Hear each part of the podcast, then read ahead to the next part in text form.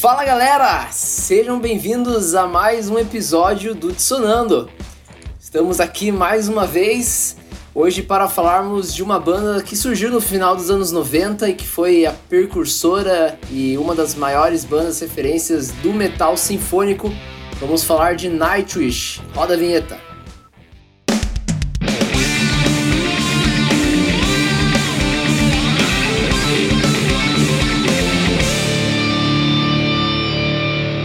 Metal sinfônico, velho. Essa, essa.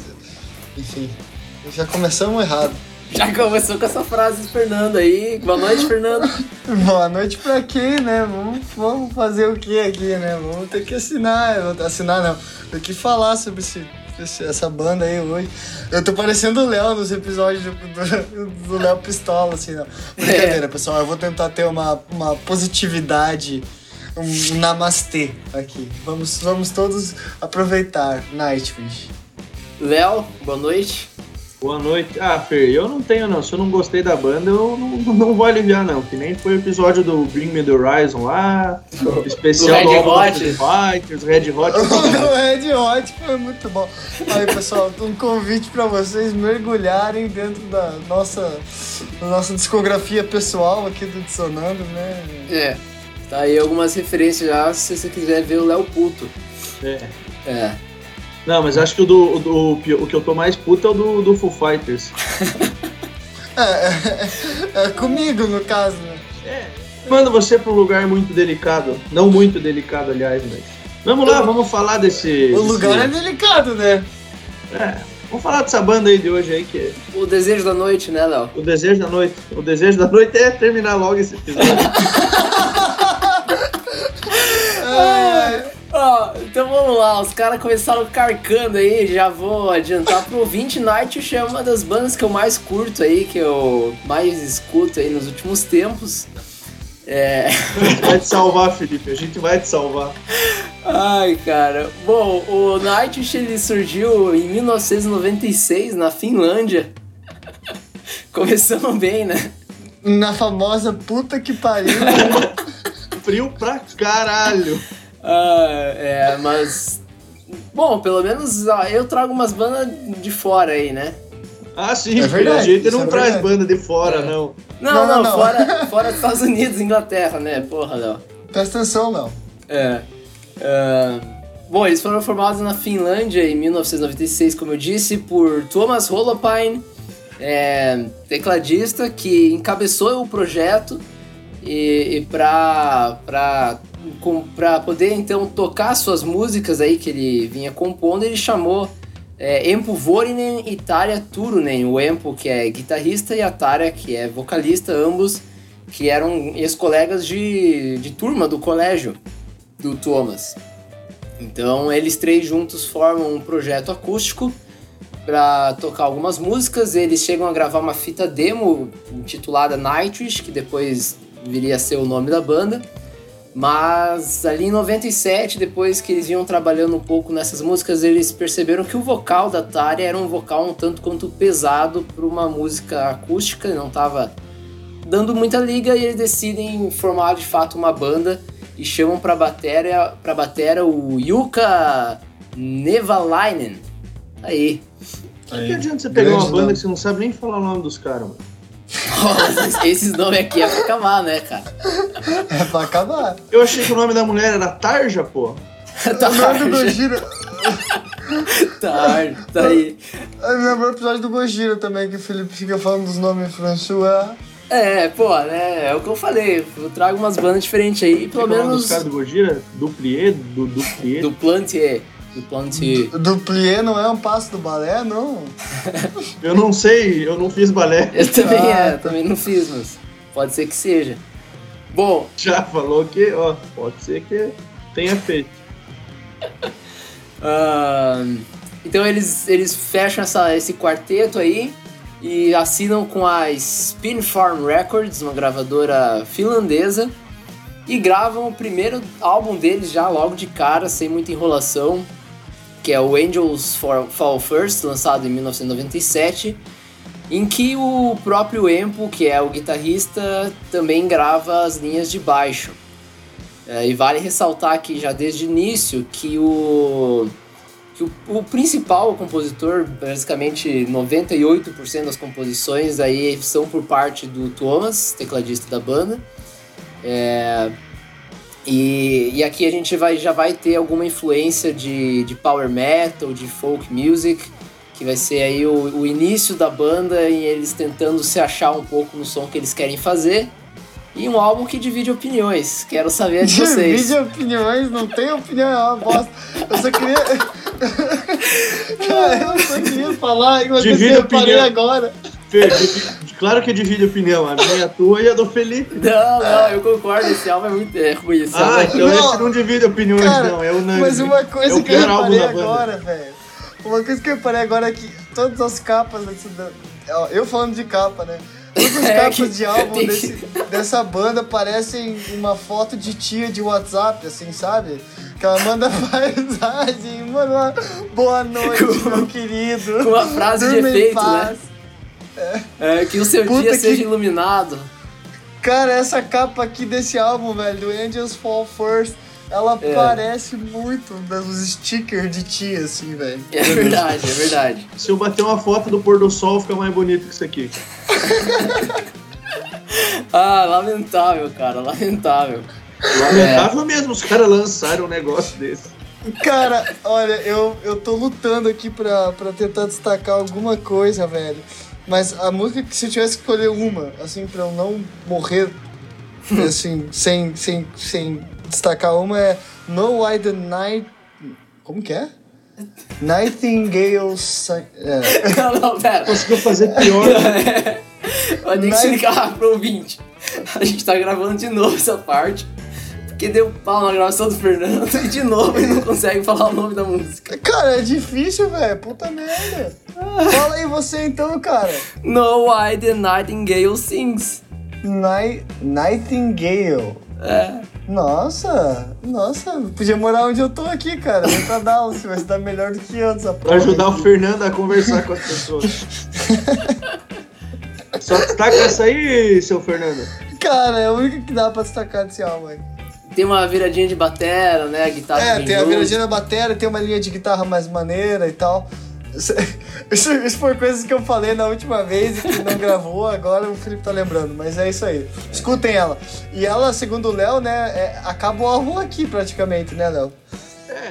É isso aí, cara. Você ouve até essa música aqui, porque aqui o Nightwish já começa uma coisa que eles vão fazer em todo o álbum, e provavelmente vou repetir em todo o álbum.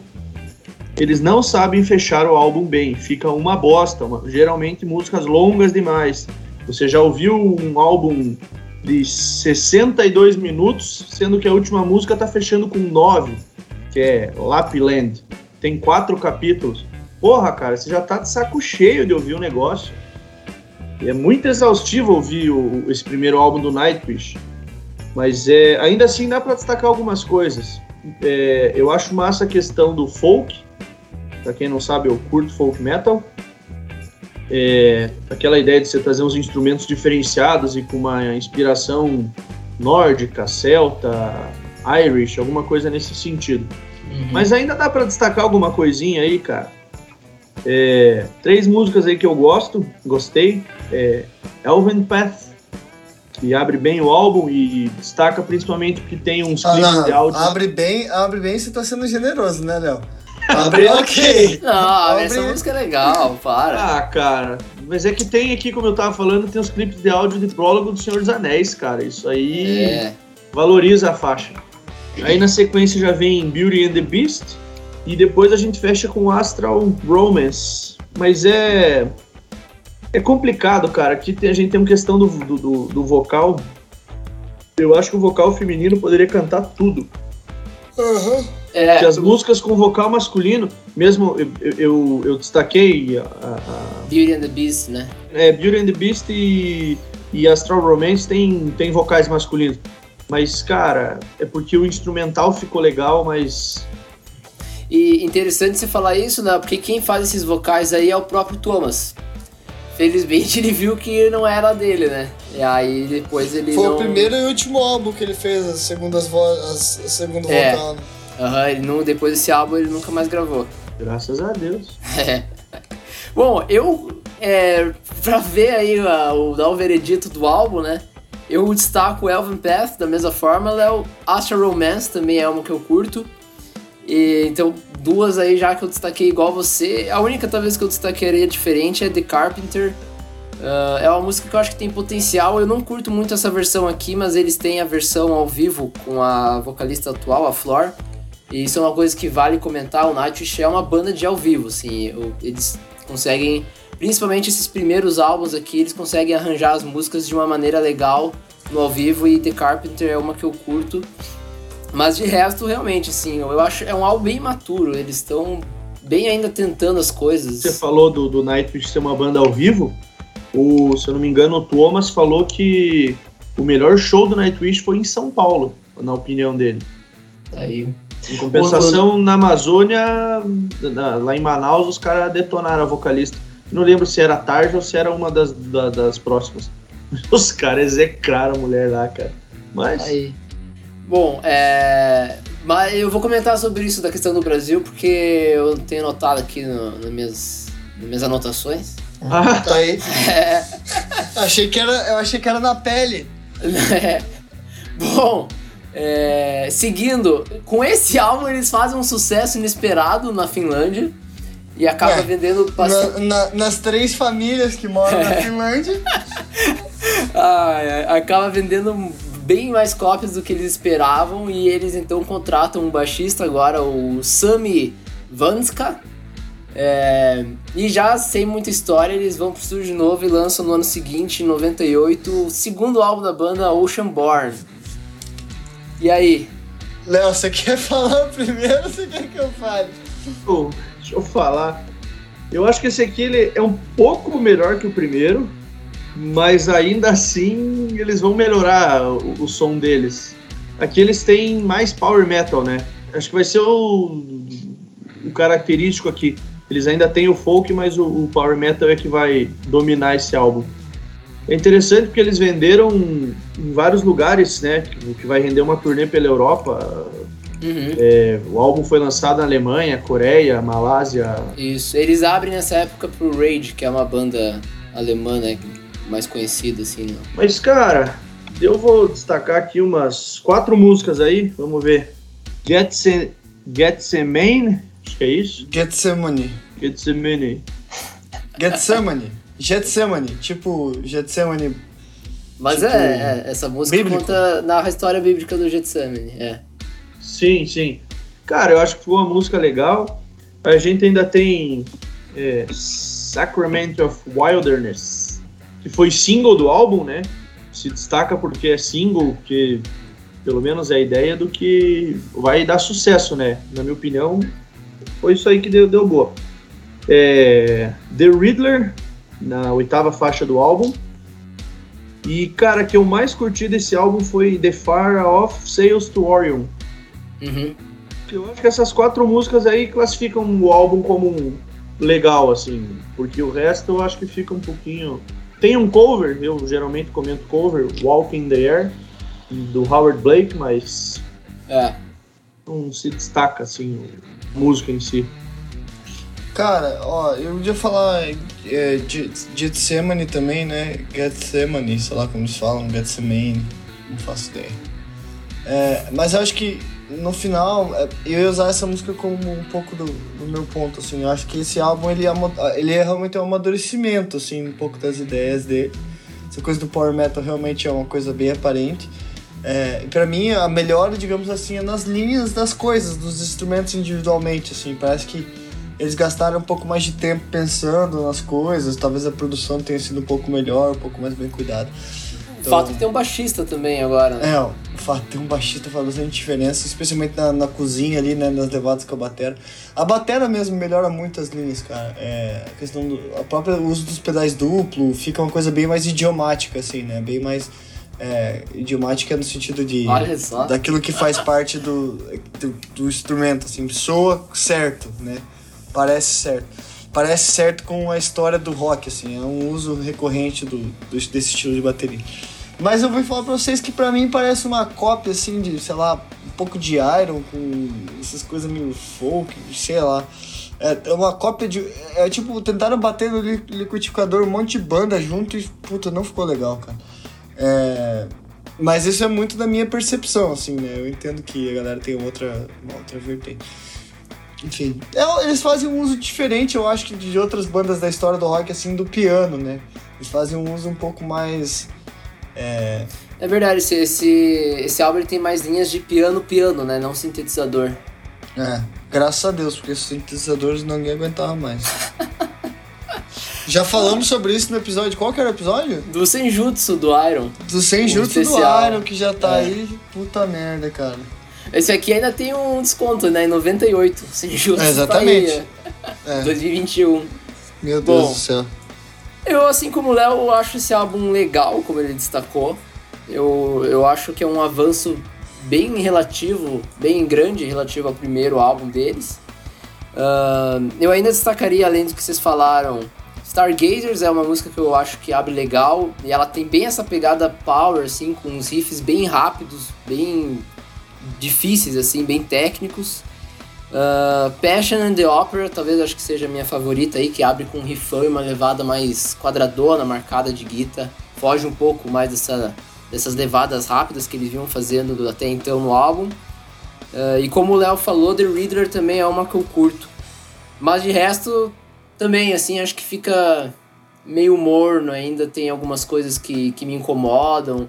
Principalmente em questão de arranjo, assim, essa questão do sintetizador é uma coisa que de fato vai mudar na carreira do Nightwish de- depois, né? Tem uma virada de chave. Ah, e dessa primeira fase deles que eu pegaria até o terceiro álbum, que a gente vai falar agora na sequência, esse aqui é o meu favorito desses três. Acho que é o mais. que tem mais músicas que eu curto, assim.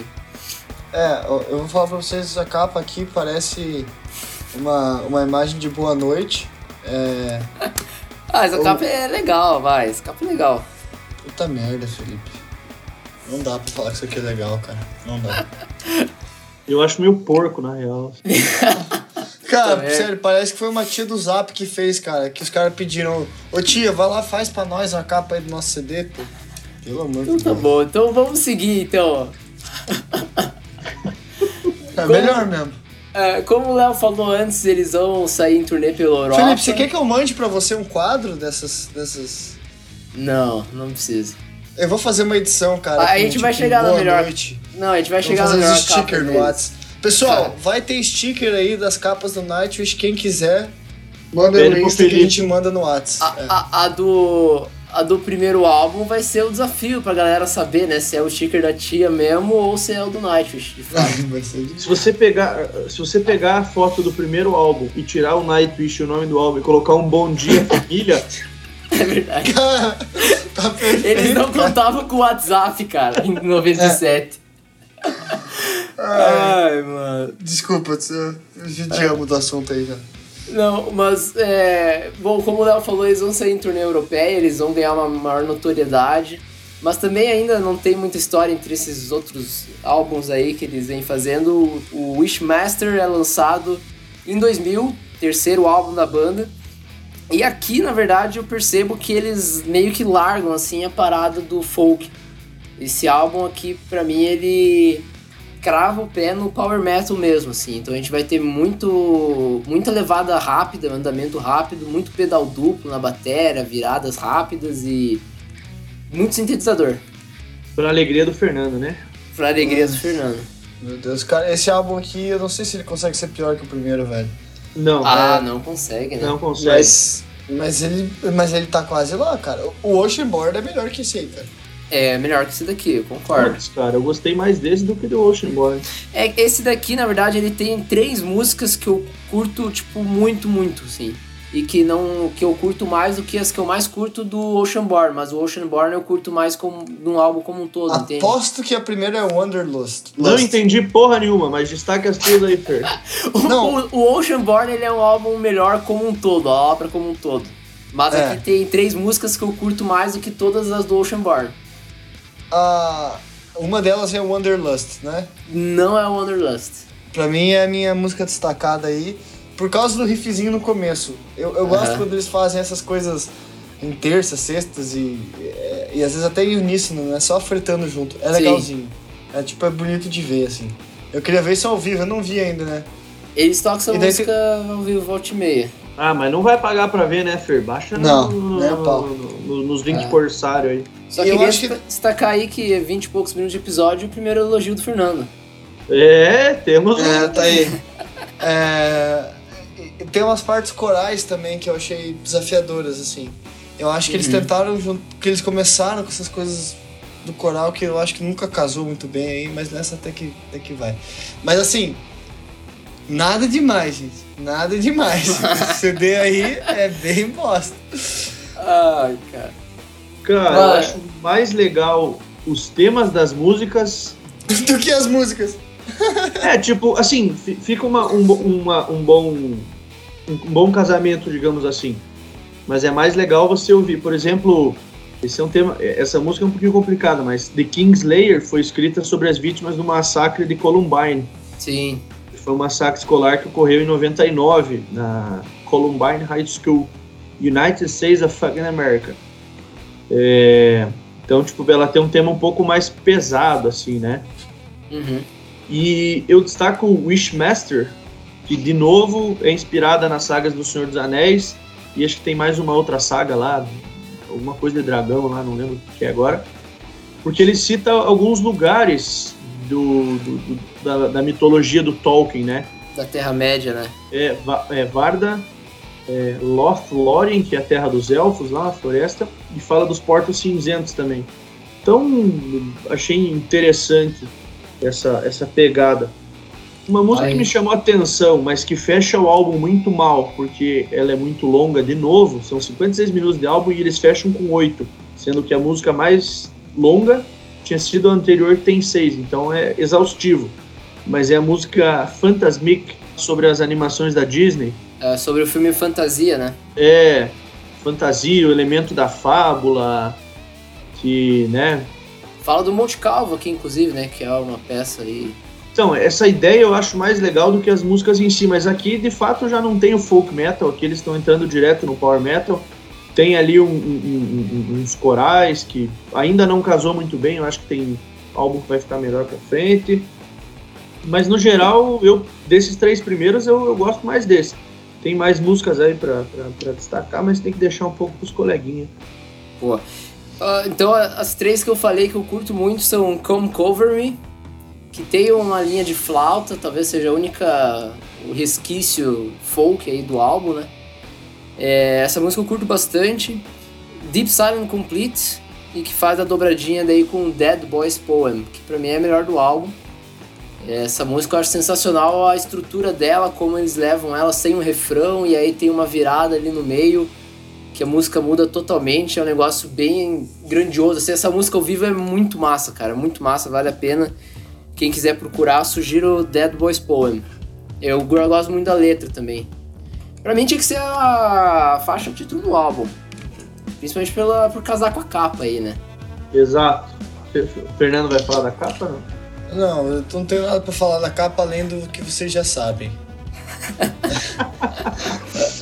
Eu destacaria ainda talvez X mais Sim, que abre. É uma música também que eles Essa música é boa, essa música é legal. Eu destacaria ela também, mas É, eu esqueci de comentar dela, mas ela é legal, ela abre bem o álbum e também é uma música que eles tocam mais recorrentemente aí ao vivo, principalmente depois que a Flor entrou na banda. Bom, vamos dar sequência. Ah, depois do Wishmaster, eles vão ter uma primeira, digamos, fama internacional de fato, fora da Europa. Eles vão fazer uma turnê mundial e com três shows no Brasil. Olha aí, ó. Então, só no ano de 2000 Agora não lembro se é 2000 ou 2001, eles fazem três shows já no Brasil. Em 2001, eles vão lançar um EP intitulado Over the Hills and Far Away, que é ó, o, o título de uma música do guitarrista Gary Moore, grande nome da guitarra do, história do rock. É um EP legal, essa música também em si ó, é uma mais famosinha da banda. E aqui a gente vai ter a primeira mudança na formação. O Sammy, ele vai, que é o baixista que tinha sido é, contratado aí depois do primeiro álbum, ele acaba deixando o Nightwish, principalmente por diferenças é, musicais de que o Nightwish vinha seguindo. E... Ia fazer música melhor, os caras quiseram manter o padrão. Não, mas aí o Nightwish teve a sacada deles, que para mim é o ponto que, que vira a esquina, como a gente comenta aqui no Dissonando, para você que já tá acostumado. Que é a entrada do baixista e vocalista Marco Ietala. O Thomas ele vai atrás do Marco justamente porque ele já tinha em mente a ideia de usar mais vocais masculinos nos próximos álbuns da banda. E o Marco, cara, encaixa muito bem. Eu acho um puto no vocalista, um timbre de voz muito único, com baita alcance vocal e que, na minha opinião, contribuiu totalmente mudou o som do Nightwish. Consequência disso foi o álbum lançado em 2002, Century Child, e que também marca uma, mais uma diferença aí, que é o primeiro álbum que a banda vai gravar com orquestras reais. Então, o que sempre, desde o início, tinha, era o, o, o sonho, a vontade do Thomas como compositor poder é, atrelar as músicas da banda com orquestra e aqui ele, então eles conseguem pela primeira vez e aí de fato cravam aí a, o som deles no metal sinfônico. O que, que vocês comentam sobre este álbum? Cara, acho que de fato é um, é um amadurecimento da banda como um todo, né? E essas, essas coisas que você falou aí do, do vocal e eu acho que a banda melhora. É, fica um pouco mais aturável. E eu acho que a proposta fica clara. Eu acho que isso que é, é, é o principal, né? Eles estão dialogando muito com a questão da música de concerto é, e tentando, tentando trazer esse lado, esse lado da música de concerto pro, pro, pro mundo do, do, do metal, né? Uhum. Então, eu, eu, assim, eu acho que a proposta fica mais clara. Isso quer dizer que eu gosto? Não quer dizer que eu gosto. É, eu pessoalmente eu tenho bastante dificuldade com, com isso. Eu sei que esse álbum em específico, Century Child, ele é um dos top 5, né? Pelo menos aí. E a galera, mas acho que é uma virada de página. Pô, aí já falou de 3, tem mais 6. Acho que ele é top 5, né? É, é verdade, tem, tem poucos, né? Não, mas é. top 3, quem sabe pra galera, né? Eu destacaria End of All Hope, eu acho que é, é, é a Melo é, música do álbum, assim, que eu que eu, que eu acho maneira, mas que comece, comece com aquele ataque da, da, da percussão, né, da, da bateria, tá, tá, tá, tá, para, tá, tá, que é legal, que uhum. me lembrou até aquela música, uma outra música do Linkin Park, que eu esqueci o nome agora. Mas... No More Sorrow. No More, no Sorrow, More Sorrow né? exatamente. Verdade. E o coralzinho atrás ficou legal, ficou uma coisa meio romântica, assim, meio trilha sonora de Star Wars, meio trilha sonora John Williams, assim. É, isso, isso é bem característico, na verdade, da influência, dessa influência que você fala deles da música de concerto, né, Fer? Eu diria até que talvez nem seja tanto da música de concerto, mas mais do mundo da trilha sonora, né? Do soundtrack em si. É. Essa Verdade. relação com, com filmes, assim, né, e tal. É mais pra esse lado mesmo. Com essa coisa meio épica, né? Tipo... É... Lord of the Rings, Crônicas de Narnia. Épica é outra banda de metal sinfônico que vale a pena, hein? épicozinho, né, cara? É, Felipe, mas vamos dar um tempo até, gente. É. Dá, dá uns dois mais, anos aí. Mais uns dá uns dois anos até é. eu sair do podcast, por favor. Uh, Léo, o que, que, você acha do Century Child? A minha humilde opinião, melhor álbum da banda. Aí. Aí eu vou me contradizer no que eu disse sobre os outros álbuns, porque a música final desse álbum é sensacional. Beauty of the Beast, que tem 10 minutos e 22, dividida em três capítulos. Essa música é sensacional, cara. É uma puta de uma música. Toda uma construção, uma ideia, ficou muito massa. Mas eu ainda destaco Bless the Child, que abre o álbum, é, que ficou muito boa. E além de End of All Hope, como o Fer falou, que é, o, é, que é a música pop do álbum, né? Lembrando que pop vem do termo popcorn, que é estourar, não, porque oh. ela é pop, né? É, eu, eu, eu, presto atenção no que a gente fala, cara. É. E eu ainda destaco The Phantom of the Opera, que é um cover, né? Do Andrew Lloyd Charles Hart e do musical, né? Richard Stilgoe Weber. Uhum. Eu acho que ficou bem legal com essa proposta deles de fazer música, é, como a gente falou, cinematográfica, música, vamos usar o termo, né? Épica. Sim. É, tá sobrou alguma coisa pra você aí, Felipe? Cara, sobrou, porque esse é o meu segundo álbum favorito da banda. Ah, aí. Eu curto muito esse álbum, principalmente pelo fato deles conseguirem é, equilibrar bem esses elementos da, da, da trilha sonora, da música de orquestra, com o metal pesadão mesmo, assim, né? Metal na cara. É... Aqui não tem tanto da influência folk, esse é um dos motivos aí por eu por, por meu álbum favorito ser um outro. Depois eu comento lá na frente. Mas esse aqui é muito pau a pau, cara. Eu lembro que quando eu escutei a primeira vez a discografia do Nightwish, eu cheguei aqui, eu escutei as primeiras músicas e já me ganhou, assim, como vocês dois citaram, Bless the Child e End of All Hope. E aí quando chegou em Death to the World, me pegou a parada de justamente ouvir o vocal do Marco pela primeira vez, assim. E eu achei aquilo ali sensacional, achei que casou muito bem com a banda, essa agressividade que ele traz na voz. Então destaco ela. Da mesma forma, Slaying the Dreamer, também tem uma pegada mais metalzão, mais pesada. Uh, e Feel For You, acho que seria outra que eu destaco, além do que você falou, Léo. Phantom of the Opera também curto esse cover do musical. E Beauty of the Beast, outra puta uma música, minha favorita desse álbum aí, fecha muito bem, cara. A Beauty of the Beast é tocarem... é legal, cara. É, uma pena eles não tocarem tanto ela, cara, nesse, nesse, depois da turnê desse álbum aí. Esse álbum em geral eles não tocam tanto, o que eles mais tocam é Bless the Child, End of a Hope. Slay the Dreamer também, mas enfim. Acho um puto de um álbum, cara. Curto muito e aí é um álbum diferente do que a gente vai começar a falar daqui pra frente, que é mais curto, né? Ele tem 50 minutos só. Então, coloco ele para tocar e, e vai de boa, assim. Ainda assim é um álbum longo, né? 50 minutos é bastante coisa. Mas tá aí, né? É o, é o é, acho que talvez seja o mais curto da banda aí. Acho que é o mais curto da banda. Confirmado, é o mais curto da banda. É. é comentários da capa? Uma bosta. Parece uma. Nossa, ela parece uma fonte, não sei qual que é a pira ali. Ah, porra, Fernando. Ah, tá não bom. dá, velho. Você gostou dessa capa? Eu gosto da capa, eu gosto. Pelo amor de Deus. A melhor capa é a última, cara. Puta merda. Ah, não dá. Vamos seguir. Aquela. Ah, não dá, né? Eles fazem a turnê desse álbum, passam no Brasil novamente, dessa vez agora com seis shows. E tocam também pela primeira vez nos Estados Unidos, que eles não haviam tocado.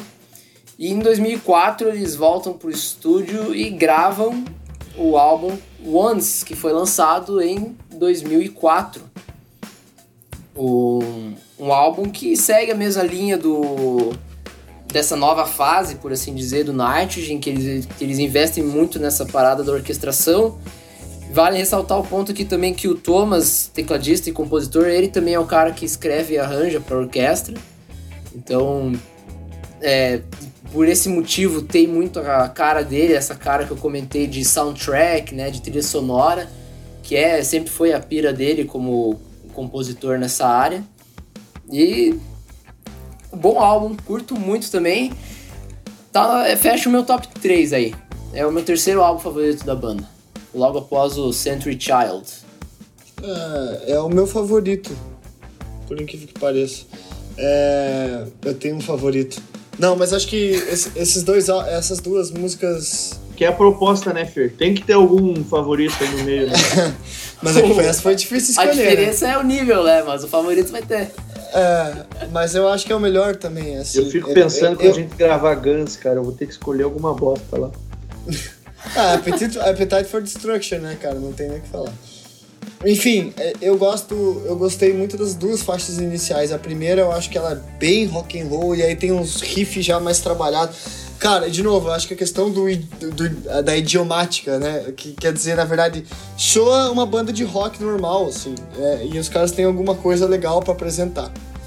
Então, essa primeira música, Dark Chest of Wonders, demora um pouco para começar, eu acho, mas enfim, não, não, não, é sobre a faixa em si, mas é, é, um, é, um, é uma faixa específica, né? Que eu gosto. E Wish I Had an Angel me lembrou muito Bon Jovi, assim, o comecinho, cara.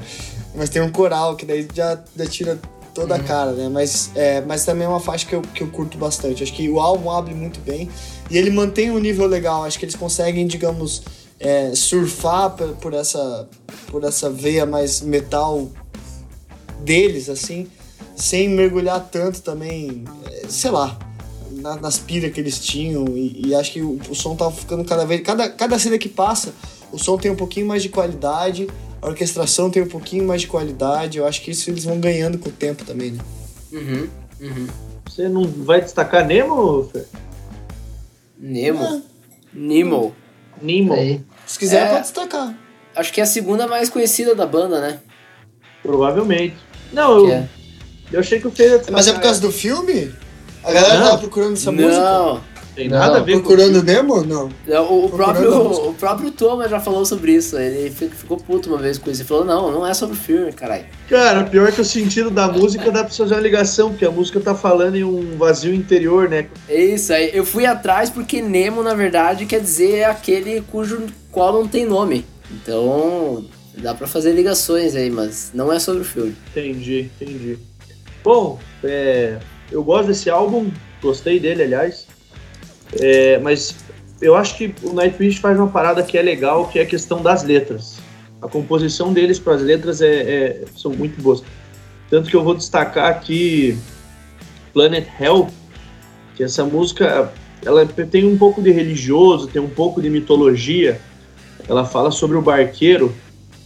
Talvez para quem entende mitologia vai ser o Caronte, que é aquele que transporta a alma dos mortos pro Um trabalho sujo, né? é, mas é, é- é por isso que na mitologia eles colocavam moeda no. Quando é, antigamente eles colocavam moeda nos olhos dos mortos para ele poder pagar o barqueiro, para poder pagar a passagem Isso. até o. Porra, como é que é o nome? É o inferno, né? Mas Até é o o, Ares. lá. submundo. O É. submundo, lá era submundo. Mas ele também fala de Gaia, que é a deusa grega que da Terra, né? Que está ligada à criação dos deuses do olímpicos. É uma titã. É, e ainda fala de Deus e a Arca de Noé, ou seja, ela tem todo esse, esse trabalho em uma letra, né, cara? Uma música de, de, de, de cadê aqui, de quatro minutos eles conseguem falar de tudo isso Sim. ficou interessante ao meu ver.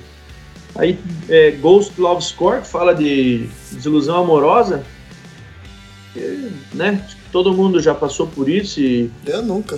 Perdem tudo. Nunca passei por isso. Não. A, a, a música fala de desilusão amorosa de pessoas que perdem muito por amar quem não deve, uma parada nesse sentido. É. E que pra mim é a melhor música da banda, cara, disparado. Melhor música da banda? Eu acho essa música sensacional, cara. Ela Ele tem 10 sofreu minutos. muito. Vai ouvir sertanejo, então. É.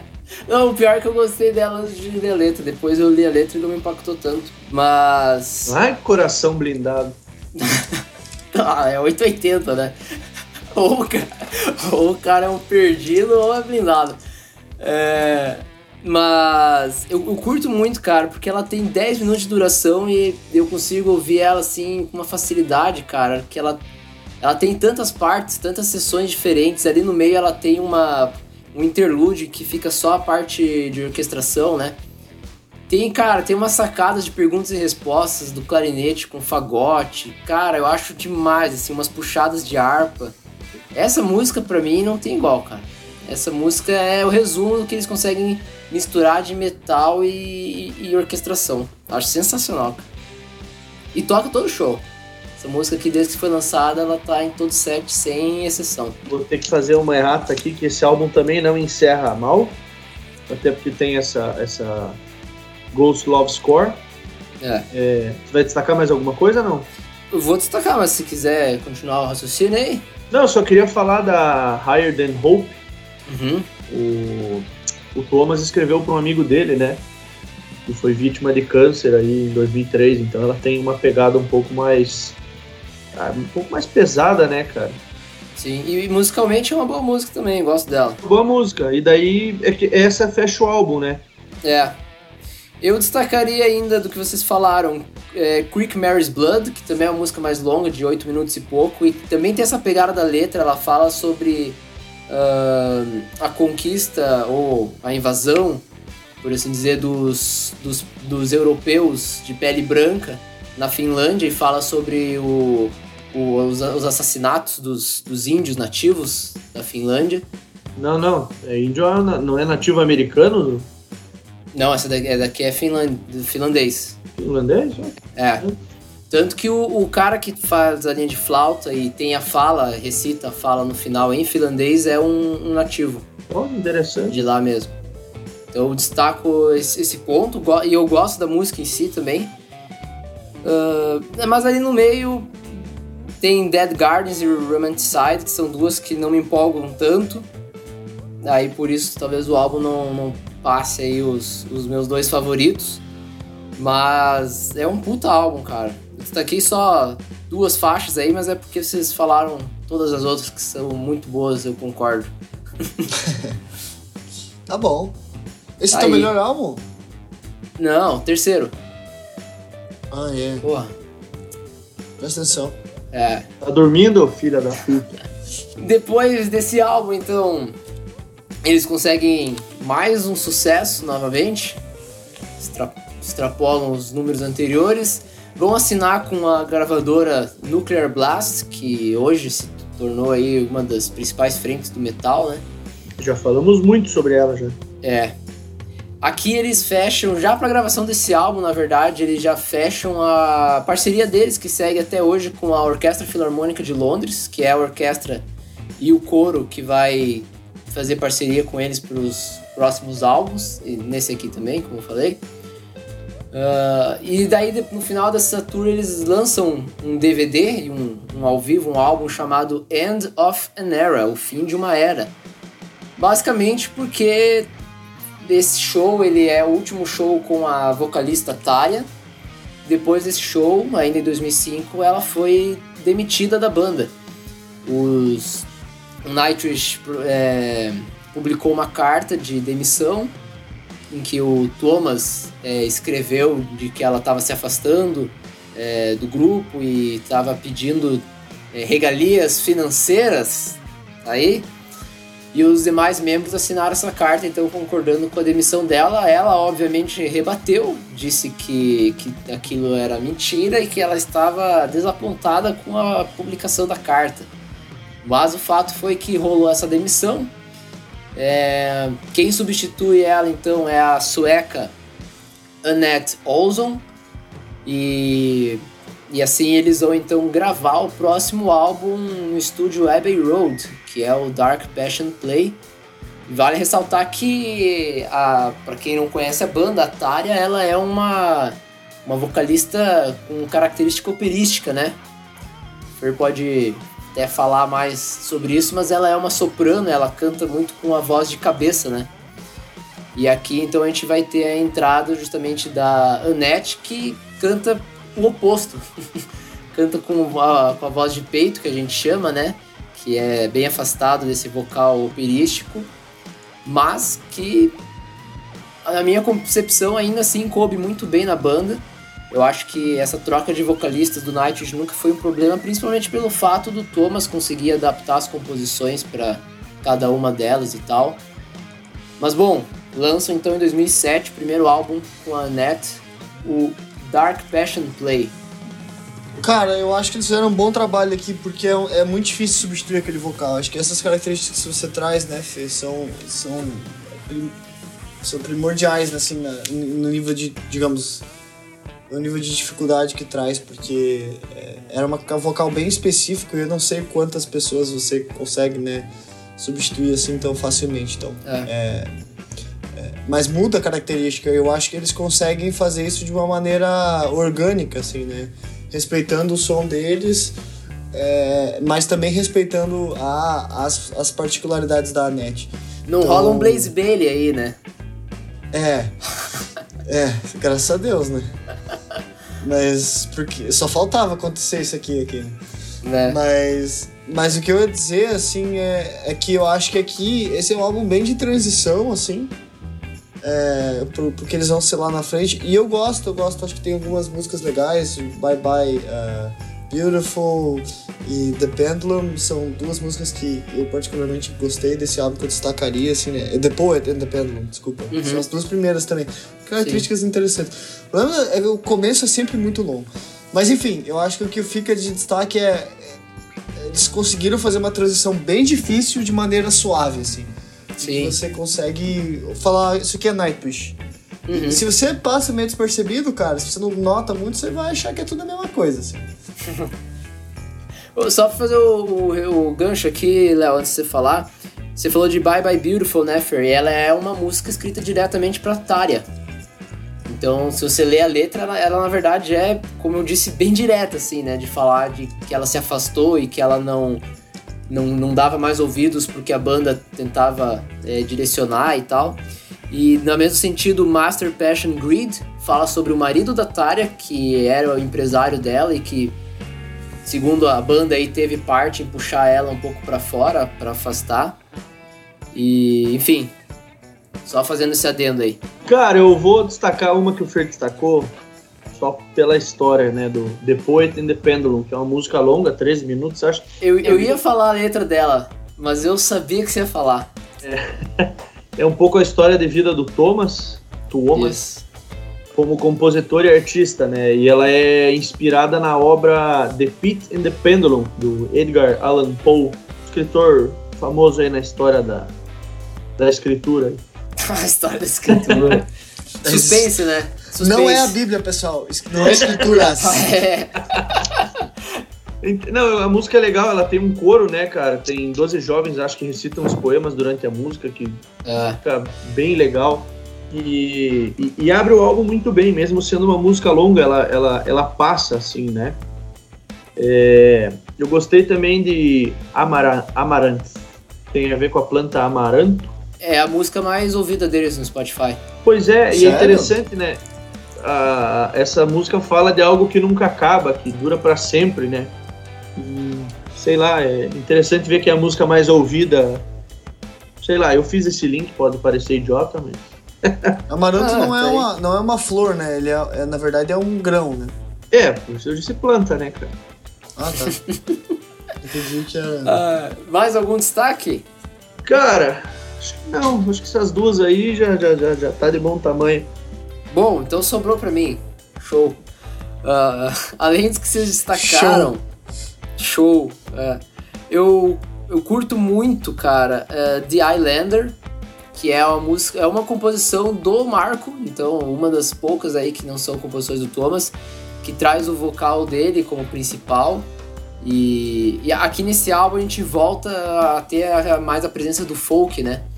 E principalmente em Last of the Wilds, que vai ter muita presença de flauta. E pela primeira vez, o que para mim é mais uma, um ponto importantíssimo na carreira do Nightwish, que é a gaita de Foley e consequentemente a entrada, a participação, na verdade, a entrada na banda não, mas a participação do Troy Donoclay. Ele, o, o Troy ele é um multi-instrumentista que toca esses instrumentos de sopro de origem celta, com mais influências folk e tal. E aqui ele vai participar da gravação dessa música e algumas coisas mais do álbum e vai passar a ser um instrumentista de palco do Nightwish. E para mim é outra influência importantíssima aí no som da banda. Então a instrumental Last of the Wilds eu destaco por isso. E fechando essa trinca ali no final, Seven Days to the Wolves é a melhor música do álbum para mim. Tem um refrão putz, sensacional, sensacional, cara, eu curto muito. É, esqueci de comentar uma aqui. Sabia que tinha alguma coisa nas anotações. Whoever Brings the Night é uma canção que ela foi totalmente composta pelo Empo Vuorinen e trata do clássico do rock and roll, né, cara? É, Amor, drogas, morte. Eu tinha lido a primeira vez que eu vi, o Fer falou drogas, eu li heroína, mas é ironia. Aí. Mas eu acho Nossa. interessante porque é, é o primeiro trabalho dele, assim, né? Totalmente dele. É. E único, eu acho, cara. Bom, mas de resto, assim, tem algumas que não me descem muito, cara. Eu falei da questão da letra de Master Passion Greed, por mais que seja talvez a mais pesada do álbum, mais metalzão, não me cativa tanto, eu achava um pouco longa. É, Iva também não, Sahara mais ou menos. Então, assim, esse álbum aí dos que a gente vai falar daqui em diante é o que fica aí mais atrás para mim. Mas ainda assim tem muita coisa boa, como a gente destacou. Mais algum comentário? Aí. Não, eu queria dizer só que acho que também tem uma, uma coisa legal da mudança do vocal, é que eles, eles vão, acho que, mais pro lado do pop, né? Esse, esse vocal permite com que. E daí no próximo álbum acho que isso vai ficar bem mais na cara. É mais acessível, né? Esse é, vocal. Mas você tem uma, você tem mais uma, digamos, mais um, eu ia falar layer, mas não quero falar em inglês, mais uma camada. É, Aí. De você tem a questão da música, da música de concerto, de, né, que a gente falou de trilha, tem a questão do metal, do power metal. E, e por último ainda tem a questão agora da música, tipo do rock pop dentro do cenário do, do rock, assim, agora, né? que é o rock é o nicho, né? O estilo deles muda nesse álbum aqui, que vai culminar no, no, no, próximo, né? Bom, pegando o gancho do Léo, o próximo álbum foi lançado em 2011, é, foi o maior tempo entre um álbum e outro da banda. Não, na verdade não, falei bosta, falei bosta maior tempo entre um e outro foi o dos, do, do último que eles lançaram. Mas enfim. Uh, Falar quatro... bosta se fala com frequência, né, Felipe? é. em 2011 eles lançam o álbum Imaginarium.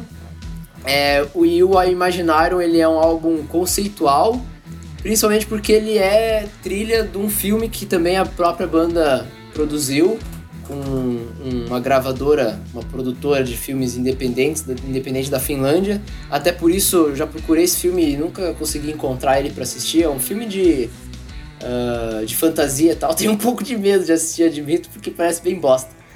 Mas, enfim. Você a... falou que era uma das tuas bandas favoritas? Tem que ver a porra do filme então, cara. Não, o filme eu quero ver, mas eu, eu não, não aposto muito.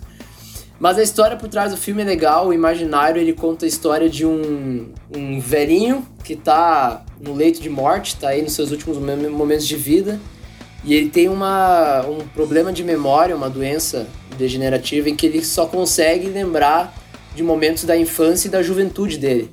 E então o imaginário é justamente ele relembrando nesses últimos momentos de vida coisas que ele viveu nesse período de infância.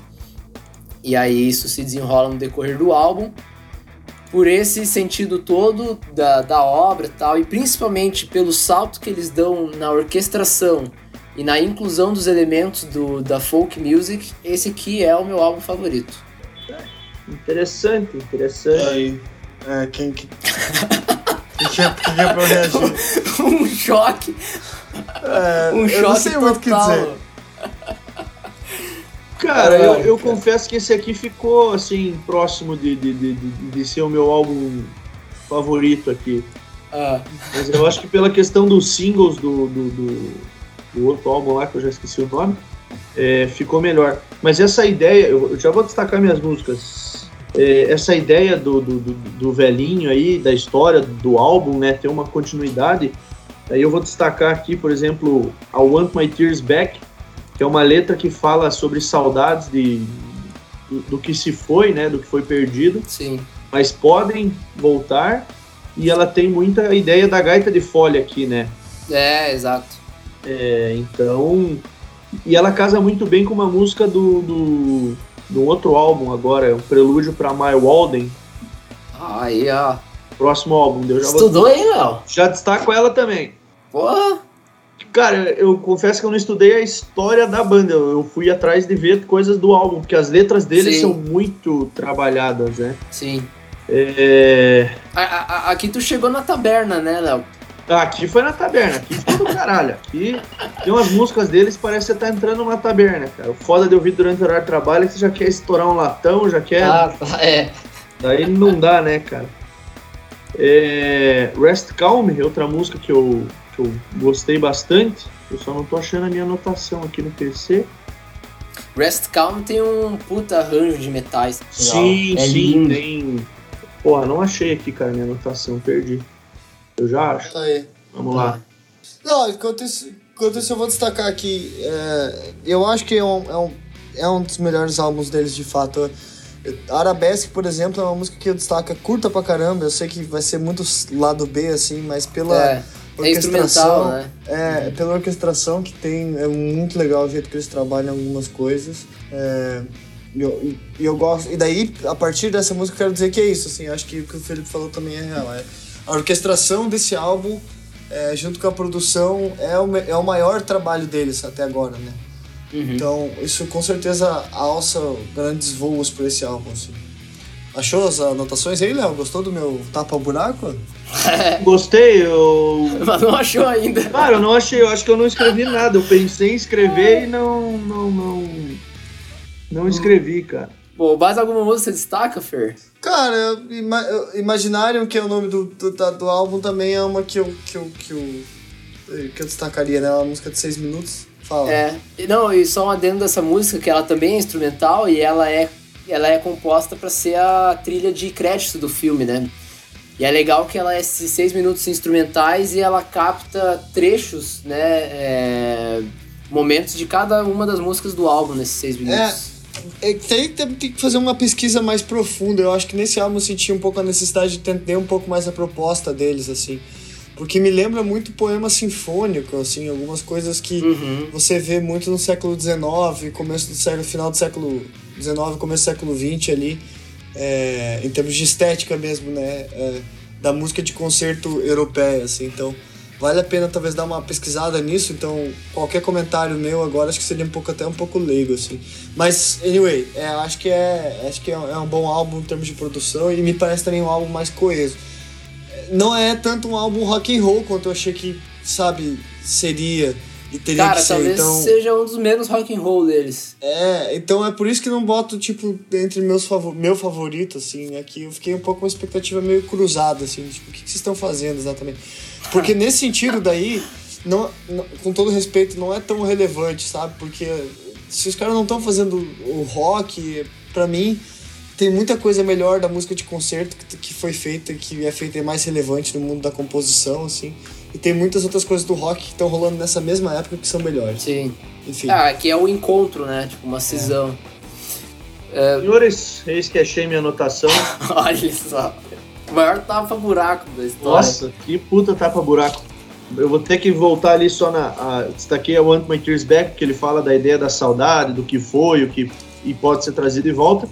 E Rest Calm, é, pegando a mesma ideia da construção da, do, do álbum, fala de esperança, uma memória que não pode ser tirada da pessoa. Então, para mim, essas músicas podiam ser muito uma sequência da outra. Uhum. Mas ela, eu acho que elas se complementam. Eu, eu, eu gostei muito da, da, da, proposta das letras. Sim. Tudo isso para falar essa bosta.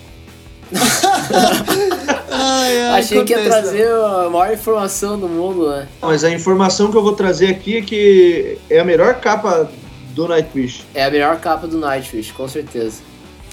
Com o certeza. Fernando vai olhar agora e vai concordar, porque é do caralho essa É do caralho, inclusive a contracapa casa muito bem.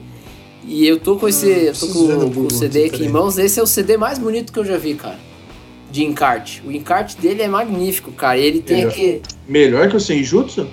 Cara, é, é que o, o, o, papel dele, assim, chega a ser diferente. É um negócio muito. Ah, é muito acima, cara. Inclusive eu comprei esse CD por 30 pila porque o estagiário da loja colocou o produto errado. Caralho! o vendedor veio falar pra mim, oh, infelizmente esse CD ele tá na verdade por 60 reais, mas como o cara fez bosta, eu vou te vender assim. é o CD duplo, ele vem a, o álbum normal e o segundo CD é o, a parte só, é só instrumental, que é cara, sensacional também, cara. No Amazon aqui nos Estados Unidos tá 28 dólares, pensa. É, lamentável. Mas enfim. Cara, é bonita essa capa mesmo. É, essa Mas, capa é assim, é muito bonita. Eu não sou muito dessas imagens meio metaleira, meio góticas, sei lá, essas coisas meio. Eu não gosto desse Nightwish, a fonte que eles usam, cara. Acho é, a fonte é feia pra caralho. Acho muito aquela word art, tá ligado? É, no Word. Ah, é. mas a capa ficou tesão. O Ghost, tem, uma, legal, Ghost né? tem uma das capas, se eu não me engano, que é assim também. Não lembro se é um Meliora ou se é essa ideia de uma construção, mas, cara, é animal. Bom, eu não destaquei minhas músicas ainda, vou ser rápido. Storytime eu curto muito, a faixa de fato de abertura, né? A gente tem uma introdução antes. E ela vai trazer já uma coisa que eu gosto nesse álbum demais, que é o coro infantil. Eu acho que casa com essa ideia do álbum, das memórias da, do velho lá. Uh, na sequência, Ghost River curto, Slow Love Slow traz uma influência bem pro lado do jazz, assim. Esse tem um puta de um solo, eu acho animal. Uh, e aí o outro lado que o álbum mergulha é Turn Loose the, Mer the Mermaids e The Crown, The Owl and the Dove, que vai nessa parte mais acústica, como o Fer falou, que foge mesmo assim mais desse lado rock, né? Mas para compensar tem a porrada de Last Ride of the Day, que eu também acho sensacional. Putz, cara, esse álbum aqui eu ponho pra tocar e escuto uma hora e quinze dele na boa, assim. Gosto demais. Muito que bem. Eu não gosto da música final, ficou muito longa, 13 minutos. Tem a parte que eles ficam recitando umas falas ali que demora, né? É, daí desanimou, cara. Confesso que eu bem que fui pulandinho. É, isso aí é, é- isso é bem é, trilha do filme daí, né, cara? Talvez no filme faça muito mais sentido. É. Ou, aliás, muito mais sentido, não. Faça sentido. Bom, ah, seguindo, depois de- do lançamento desse álbum, a Annette ela teve durante a turnê umas complicações de saúde, ela teve que ser internada. Ah, e nesse meio tempo eles pegaram aí duas vocalistas para tapar o buraco em alguns shows e diz a Annette sem contatar ela, ela ficou puta com isso e quitou. O famoso largou Largou os bets. largou os bets. ah, quem daí então eles contratam para fechar essa tour e em definitivo para a banda é a Flor Jensen, vocalista holandesa. E, e ela, inclusive, que grava o DVD oficial dessa tour do Imaginarium, que foi um- uma noite que eles fecharam no Wacken Open Air. Puta, esse festival. É o maior festival de metal aí, né, da atualidade. É, também o baterista, ele, o Yuka, ele deixa a banda temporariamente nessa época por sofrer de insônia pesadíssima. É, e ele continua nos bastidores da banda, inclusive participa das composições do álbum seguinte que a gente vai falar, mas nunca mais voltou para tocar. Quem assume então a bateria é o Kai Ato, e o Troy, que eu comentei antes, o multi-instrumentista que puxa esse lado mais folk, é, é oficializado como é, membro da banda. E então, é, e então eles lançam em 2015 o oitavo álbum da banda Endless Forms Most Beautiful. Tá aí. É, não sei muito o que dizer desse álbum, cara. Porque é uma.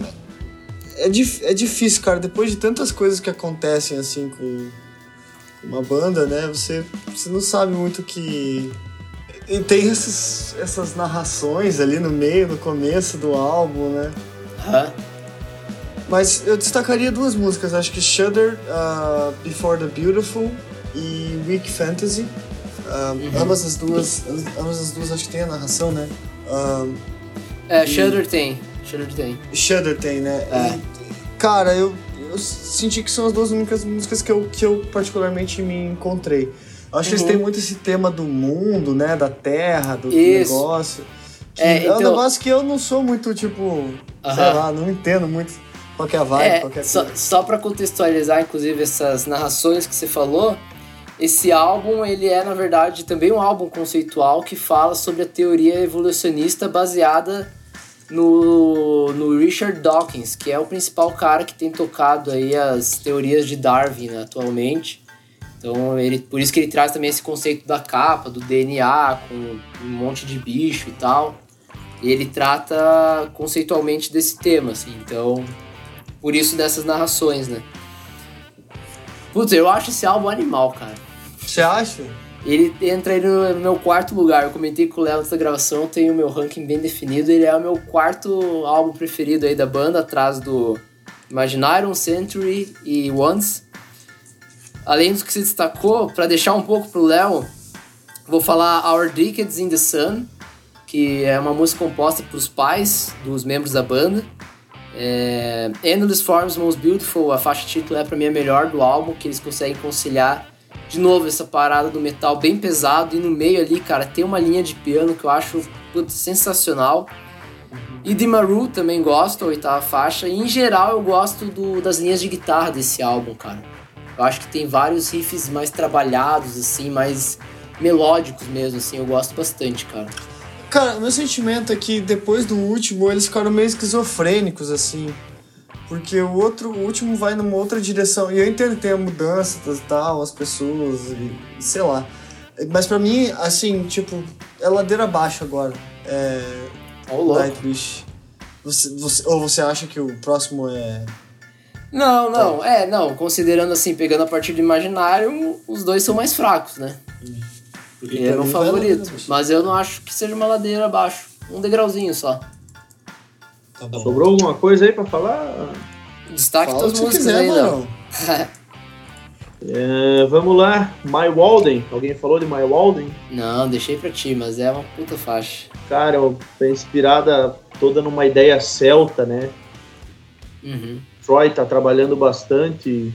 Interessante porque eu destaquei no outro álbum, I Want My Tears Back, é, o Thomas considera My Walden uma continuação, então faz essa ligação. E é interessante eles terem esse trabalho. Claro, é considerado, não foi. Não é oficial, assim, não, não foi proposital, mas. E essa ideia celta ficou muito legal, né? Essa pegada volta um pouco pro, pro folk. E Edemas Ruth, alguém falou de Edemas? Eu comentei, comentei. Vamos falar um pouco da história. Você falou da história da música, não? Não, pode falar. É, ela refere-se a um grupo de músicos né, é, e viajantes que fala no livro do, do Patrick Roth, Rothfuss, O Nome do Vento. Isso. E ela, ela foi uma das primeiras a ser escrita para o álbum. De repente, até achei que, quando eu vi isso aqui, eu pensei que, como ela foi uma das primeiras, eles podiam tentar seguir uma, uma ideia, né? Só para galera entender, não sei se alguém vai, vai ver. Esse livro, O Nome do Vento, faz parte de uma série chamada A Crônica do Matador do Rei. Confesso que não li, mas tá aí a informação inútil. Oh, achou que ia passar, né? Informação inútil com Leonardo Corte. Porque o. Cara, o Nightwish não tá presente em nenhum jogo, cara. Talvez. Assim, eu vi alguma coisa num, num Little Big Planet lá, mas eu não vi nada concreto. Então ficou por isso aí. Cara, essas duas músicas eu gostei bastante. Provavelmente Ellen vocês já falaram também, mas. Uhum. Eu destacaria ainda Alpen Glow, eu gosto. Your is an Empty Hope tem a Flor fazendo gutural. É, isso mesmo, gutural. Cara, o engraçado da Open Glow é que o Thomas acha que ela, ele considera que é a faixa definitiva do Nightwish, né? Puta, mas aí ele tá errado, né? Cara? Pois é. Bom, se o cara que formou a banda falou Ah, e a cara. gente discordou, só É. tem uma opção. Ele tá errado. Tá É que errado. nem a Billboard. É. Uma, uma coisa que eu gosto muito desse álbum, que eles vão fazer também no último deles, que é o próximo, é, é a parada do vocal, assim, a entrada do Troy também no vocal, fazendo daí, fechando o trio com a Flor e com o Marco, eles conseguem fazer, assim, umas linhas muito legais, cara, eu gosto muito. É o Troy que canta My Walden, né? Ele que canta My Walden, exatamente. Tem a faixa final, que é The Greatest Show on Earth, uma faixa de 23, quase 24 minutos. Se fuder. É uma música legal, mas, cara, ouvir na sequência, assim, de um álbum, putz, cara, é cansado. Pesado, né? O álbum É. tem 78 minutos. Se você Sim. tirasse essa, essa faixa, ele tranquilamente ficaria um álbum bom de ouvir. 55 minutinhos, né? 55 tranquila, média ali e tal. Mas é interessante porque ele é, é baseado. É, o, baseado, não, li errado aqui. Ele tem o, o, o Richard Dawkins, né? Isso, é. Uhum. Então traz um diferencial. Ele tá na primeira e tá na segunda, né? Isso. É, na primeira e na última. Na né? última, é. Fica, nesse, fica dentro da, da, da ideia. Mas é. Cara, 23 minutos, É. uma música, bicho. É Então vamos seguir. Curto muito esse álbum, cara. Gosto bastante. Vamos lá. Eles tocam em 2015 no Rock in Rio, no palco Sunset, na tour desse, desse álbum aí, só pra constar. É, e em 2020, ano passado, em abril, eles lançam o último álbum deles, que é o Human Nature. Pra mim também, como o Fer falou, ladeira abaixo, né? Falei que não é tão abaixo pra mim, mas eu curto ele um pouco menos ainda que o Endless Forms. Mas eu, eu vejo ele como um álbum bem complexo, assim, cara. Difícil de ouvir. Eu acho que eles vão uma vibe um pouco mais prog aqui, de tentar umas métricas diferentes nas músicas. Aham. Mas ainda continuo destacando a questão vocal. Essa, o que eles trabalham aqui nesse lado, pra mim, é, é o, a cereja do bolo. E cara, acho que também tem umas diferenças nas levadas em geral que vão pra além da métrica que você destacou. Acho que não é só tão prog. Às vezes é umas coisas mais musicais mesmo, assim. Tem umas coisas legais, assim, que eu curto. Por exemplo, eu Tu curte mais três esse? faixas. Curte mais esse que o Endless? Não, eu não. É, é difícil pra mim es- escolher entre os dois. Eu Tá. acho esse pior porque eu acho que as composições são piores. Uhum. É, mas eu acho. Mas eu acho que tem algumas. Tipo, essas três faixas que eu destaco, eu gosto mais do que qualquer outras faixas que estão lá, entende? É o mesmo que eu falei do Oceanborn do Wishmaster. É. Isso aí. A Music é uma faixa que eu gosto, demora muito pra começar. Putz, é, é ruim, isso, isso me enche o saco, mas quando começa vai até que vai legal. Que talvez eu, eu não lembro direito porque que eu destaquei ela, mas enfim, ela tá ali. É, Procession é, é outra que eu gosto bastante, especialmente pelo, pelo uso da, da bateria e do baixo em algumas partes, assim, que eles fazem umas levadas meio pop, umas coisas diferentes também. Com acho que é a que eu menos curto do álbum, cara. Sério? Aham. Mas a minha, a minha favorita do álbum é, é Tribal. Que Aham. tem as levadas de percussão, assim, bem marcadas, com umas, que tem uma pegada bem tribal mesmo, né? Sim. É, então, sei lá, acho que eles vão tentando atacar para diferentes lados, assim. Parece que fizeram uma pesquisa de etnomusicologia, assim, e É. estão tentando brincar É, com um neles. pouquinho de todos os materiais que tem na vida, assim. É. sabe? Cara, eu acho que esse álbum tem uma trinca bem legal. Já vou destacar já, não sei se ia continuar o raciocínio do Fer. Não, não, não vai vai embora, vai embora. A, a, a trincazinha ali, Noise, Showmaker e Harvest, Uhum. eu acho que ficou muito tesão. Mas esse álbum, é, cara, ele é foda de ouvir, porque ele tem. Ele é um álbum duplo É. e a segunda parte é simplesmente horrível de ouvir. Ah, para, Léo. All the works of nature which adorn the world. Eu curto muito, cara. São. 30 minutos. Cara, exatamente, eu ia falar as faixas, mas é, cada uma tem um nome. É porque é, é todo um conjunto, né? É. é uma- e é, uma, é só orquestral, né? A banda não toca aí. Sim, cara, é chato pra um caralho. É, tipo, você não tem como ouvir uma música específica, porque ela é toda uma construção.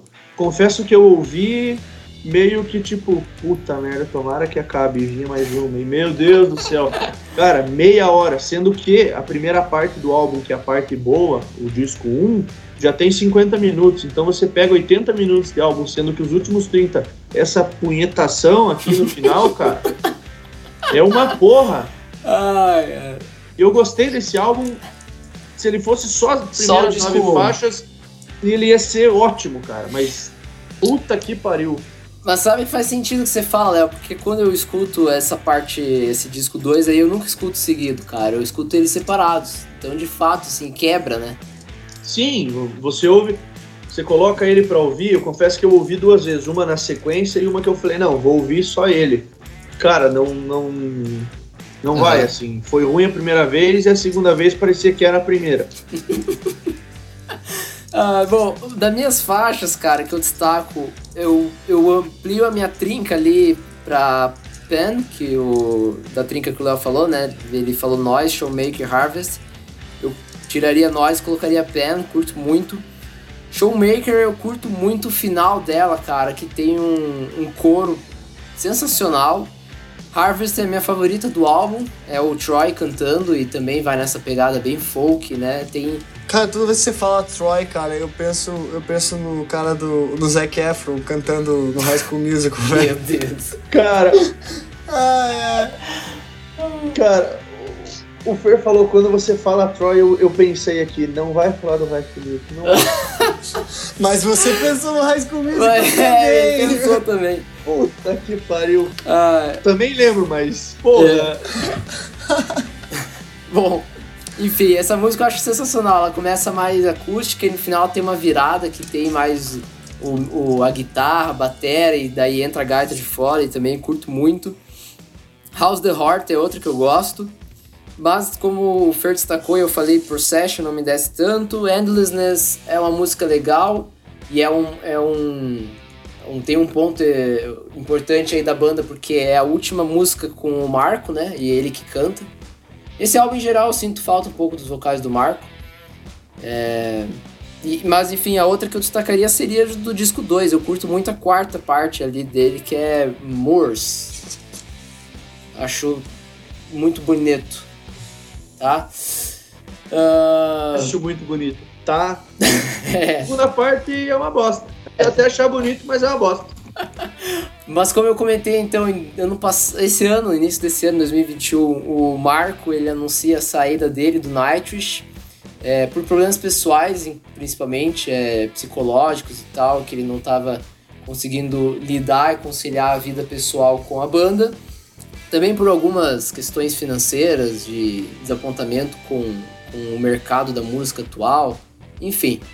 E ele sai da banda, é, o que pra mim é uma das maiores perdas do Nightwish. Acho que a gente comentou aqui da mudança dos vocais, né? Das três vocalistas que passaram, mas o Marco, ele nas principais álbuns ele tava aí.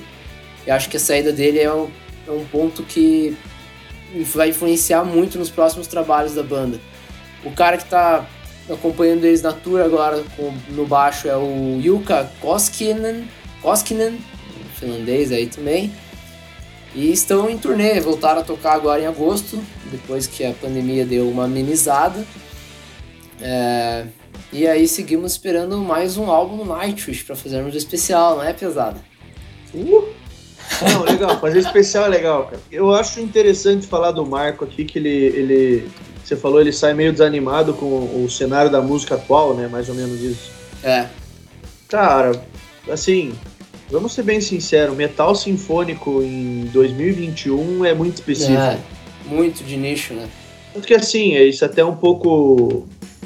Até um pouco triste, né? Ele sai da banda e anuncia a aposentadoria da vida pública, né? Isso. Alegando falando em depressão crônica, desilusão é. da, da indústria música, não sei o que, dizer. A desilusão é um negócio que eu acho que é, é, é totalmente perceptível o porquê, né? Que não vende uhum. a, a, música. E a depressão é aquilo, né, cara? A gente não. Não, não, não, não controla. Né? Não controla, simplesmente acontece e, e cada um vai trabalhar de um jeito, cada um vai ter de um jeito e. Sim. Infelizmente, essa foi a opção que ele viu, sair da banda eu acho que a banda perde. Mas ele ganha. Com é, certeza. ele ganha, mas, cara, é, eu acho que o foco principal é se, se, se, o problema é a desilusão com a indústria da música, aí ele fez certo, porque o, o metal sinfônico não vai voltar. Não, não. foi e jamais vai ser o mainstream. Sim. Só fazendo um adendo sobre ele, ele é casado com uma curitibana. Tá aí. Tá aí. Casaram aqui, inclusive. Mas, bom, é, esse foi o Nightwish. Uh, como eu falei lá no início do episódio, recomendo muito que procurem os ao vivos deles. Nightwish é uma banda de ao vivo. E a Flor, como eu falei, cantando hoje as músicas tanto da Tária como da Net é sensacional. A Flor é uma puta de uma vocalista muito completa.